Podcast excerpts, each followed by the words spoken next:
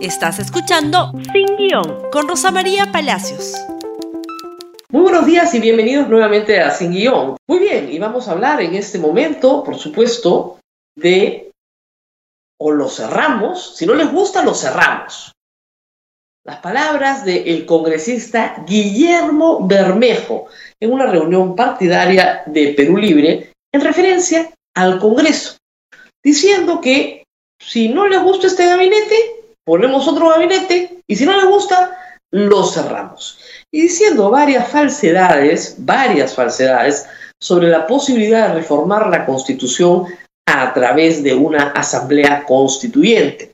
Ha dicho, y cito, de ninguna manera, perdón, ha dicho mil veces, mil veces que cierren el Congreso si lo que viene después es una asamblea constituyente. Pero Escuchemos parte de lo que dijo el señor, por favor, Bermejo. Como ustedes saben, hay un proceso de avance en camino. Eso ya es indiscutible. Yo creo que el partido lo ha bien. Ha puesto el gabinete de Bellido, y si no le gusta el gabinete de Bellido, pues lo, lo, le, le,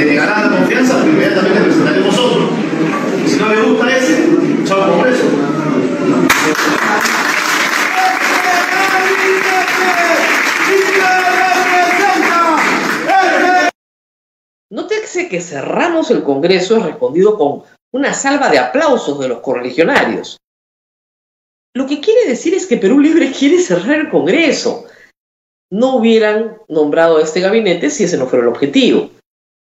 Y del lado del Congreso, pues no les van a dar la censura, probablemente les den la confianza. Ha habido, pero sí se desarrolla, como lo hemos explicado, una guerra de guerrillas durante todo este tiempo. ¿Esto es bueno para el país? No, es pésimo. Pero lo que busca Cerrón, y que lo manifiesta Bermejo, es una estrategia de confrontación. Esta vez la confrontación no viene del Congreso hacia el Ejecutivo, sino del Ejecutivo hacia el Congreso. La hemos tenido en el caso de PPK y Keiko Fujimori invertida, ¿no es cierto? El Congreso buscaba la confrontación. Esta vez es el Ejecutivo el que busca la confrontación, en el ánimo de cerrar el Congreso. Pero ha dicho, como decía el señor Bermejo, que si se cierra el Congreso viene una asamblea constituyente. Y eso es absolutamente falso.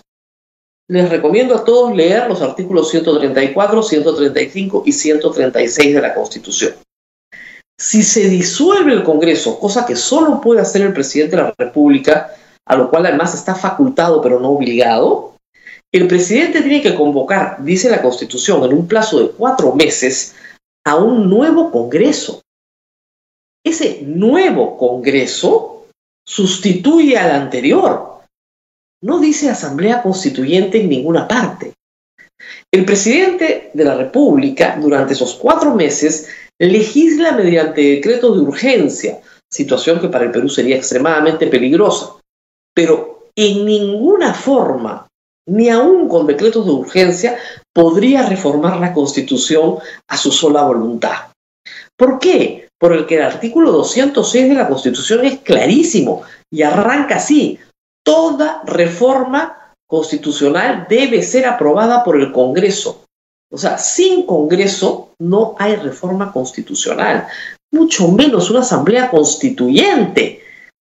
Dice el señor eh, Bermejo que no les engañe, no le crean a la derecha cuando dice que no se puede con firmas.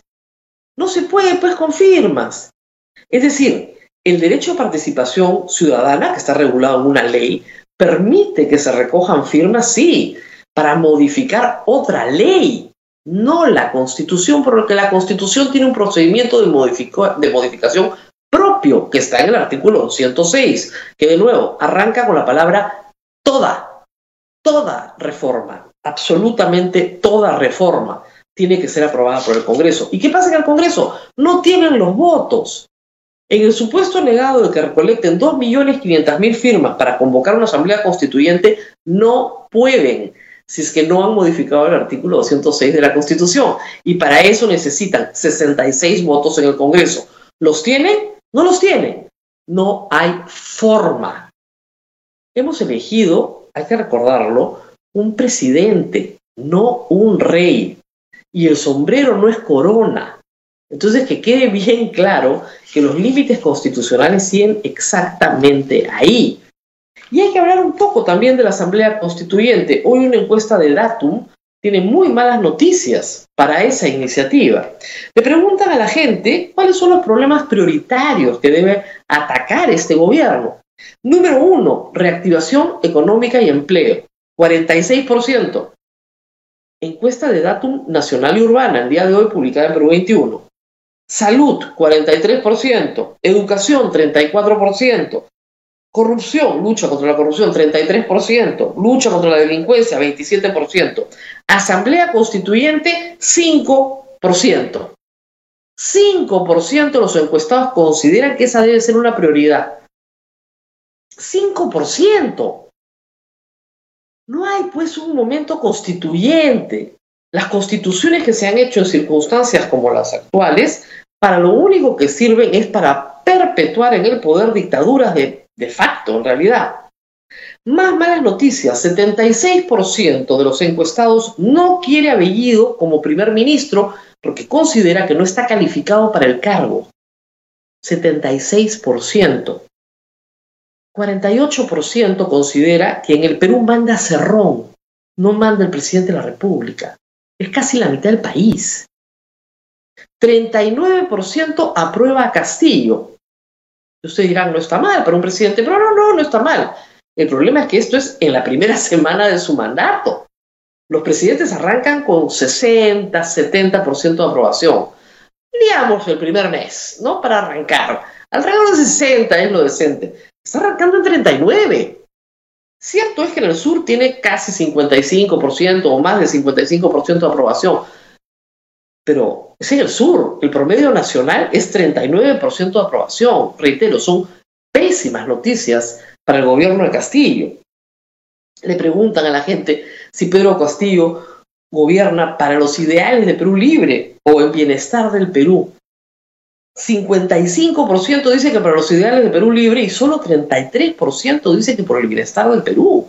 Solo un tercio, que es el mismo tercio que probablemente votó por él en la segunda vuelta.